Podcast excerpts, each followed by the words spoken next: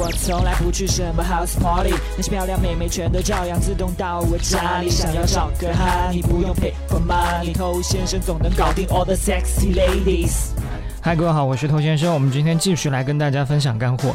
那撩妹这件事情，当然不可能存在一个最优解啊、最好的某种方式，它只存在说更适合当下、更符合两性互动规律的一些方式。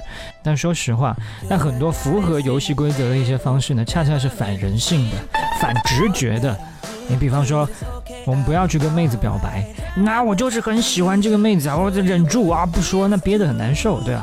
或者我们碰到妹子，应该勇敢上前去跟她搭讪，那肯定都是很紧张的，我、怎么可能上前，对吧？不过我们今天要讲这几招呢，它没有那么的反人性，没有那么的让你不舒服，我相信你一定可以做到的。嗨，你多久没有恋爱了？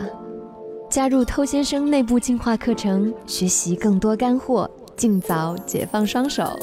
微信了解一下，b a d t o u。OK，想学习不可告人内部课程的，请去添加微信号、抖音号和公众号都是 K U A I B A M E I 快把妹的全拼。好，我们今天说第一招很简单，叫做要做要说。那我们生活当中有一种人，他是光说不练，也还有一种呢是光做不说。啊，第一种人不靠谱，第二种人太老实，对吧？他辛辛苦苦做了很多工作，付出了很多东西，但是呢，他不张扬。那这种品格当然很高尚啊，但这种高尚你在撩妹的时候没有用，是吧？你要做也要说，就什么意思呢？我们打个比方哈，比如你跟妹子去做某件事情，好比说坐摩天轮，好比说看很晚的电影啊，本身这两件事情很 OK，但如果你做了这两件事情，就只是做嘛，那你做这些事情，当然会一定程度推进你们两个人的关系。但如果你有一个更好的包装说辞，就可以把你原本这件事情的作用给它放大。比如你跟他看午夜场电影的时候，你可以跟他说：“这是我第一次和人看午夜场电影。”你这么一说，就更不一样了，对不对？这给他一种什么感觉？我们之间是不一样的。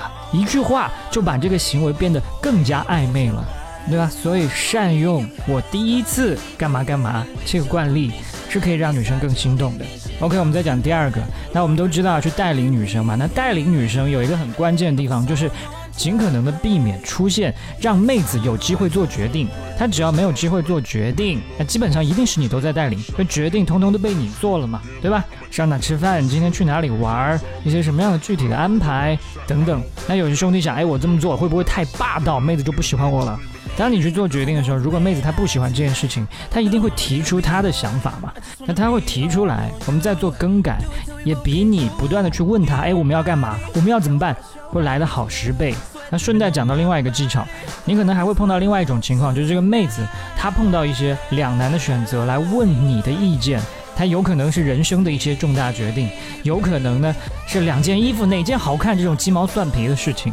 那百分之八十的情况，人在做选择的时候，他还去问别人应该怎么办，他心里面一定有一个更加倾向于选择的答案已经形成了。他并不是真的来问你意见，他只是希望你给他一个勇气，给他一个肯定，让他可以最终做出选择。那我们很多兄弟他不知道这个道理嘛。他就觉得啊，那别人来问我，我当然要好好想一想，给出一个最靠谱的答案。他要是正好给对了，那还好；但你要正好选了一个妹子，她本身就不想选的答案，然后你还极力说服她，不行，你要这么做，她到最后也不会听你的，而且还觉得跟你这个人一点共鸣都没有。所以你一定要学会察言观色，通过她的描述表达，大概判断一下，诶，她是不是有倾向选择答案？那我们就推荐她选这个。明明这件衣服很丑，但是她好像有点喜欢，那你就回答美爆了，就这件，是吧？好，我们讲最后一招，就不要太有规律性。很多兄弟他是怎么跟妹子互动的？每天准时的早安，准时的下午闲聊，准时的晚上通电话，就比外卖小哥还准，是吧？那么一段时间过了以后呢，这就会成为一个打卡任务一样的存在，你知道吗？那你说都变成任务了，他还有情趣吗？他对你的好奇心就会越来越少。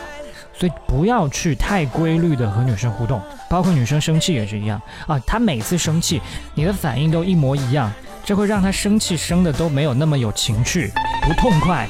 比如他生气，你可以怎么样呢？比如他老生气，一三五就好好哄，二四六混过去。那还有剩下的，和他一起生气，你这么搞就出其不意，妹子就懵了。哇，这小子什么来路啊？这样是不是比你每一次都按部就班要来的特别一些？OK，那今天讲这几招都还蛮容易的，希望你可以运用到生活当中去。我是偷先生，把节目分享给你身边的单身狗，就是对他最大的温柔。